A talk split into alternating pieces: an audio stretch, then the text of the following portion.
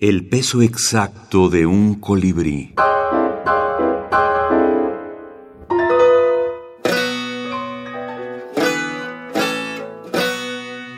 Minificción norteamericana.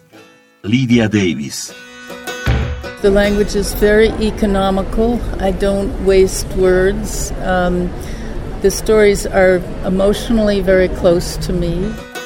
El lenguaje es muy económico. No me gusta explorar. Las historias son emocionalmente muy cercanas a mí.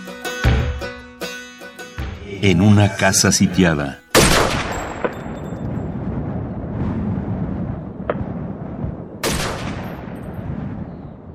En una casa sitiada vivían un hombre y una mujer.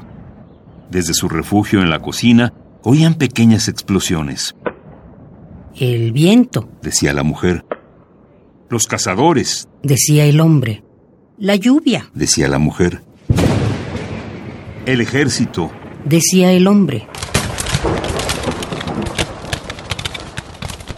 La mujer quería ir a casa, pero ya estaba en casa, ahí, en medio del campo, en una casa sitiada.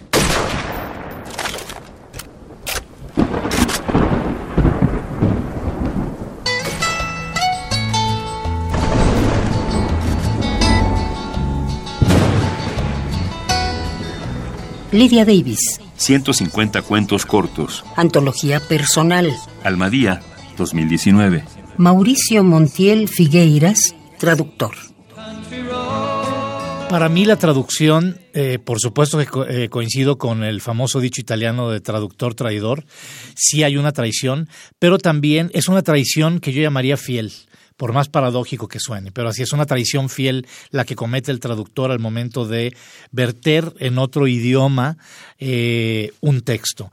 Hablaría también de traslación, trasladar de un idioma a otro, de un- del envase de un idioma al envase de otro idioma un texto. Por supuesto que en ese traslado, como cuando estamos eh, moviendo un líquido de un lado a otro, algo se puede perder, ¿no? Y, y necesariamente se va a perder.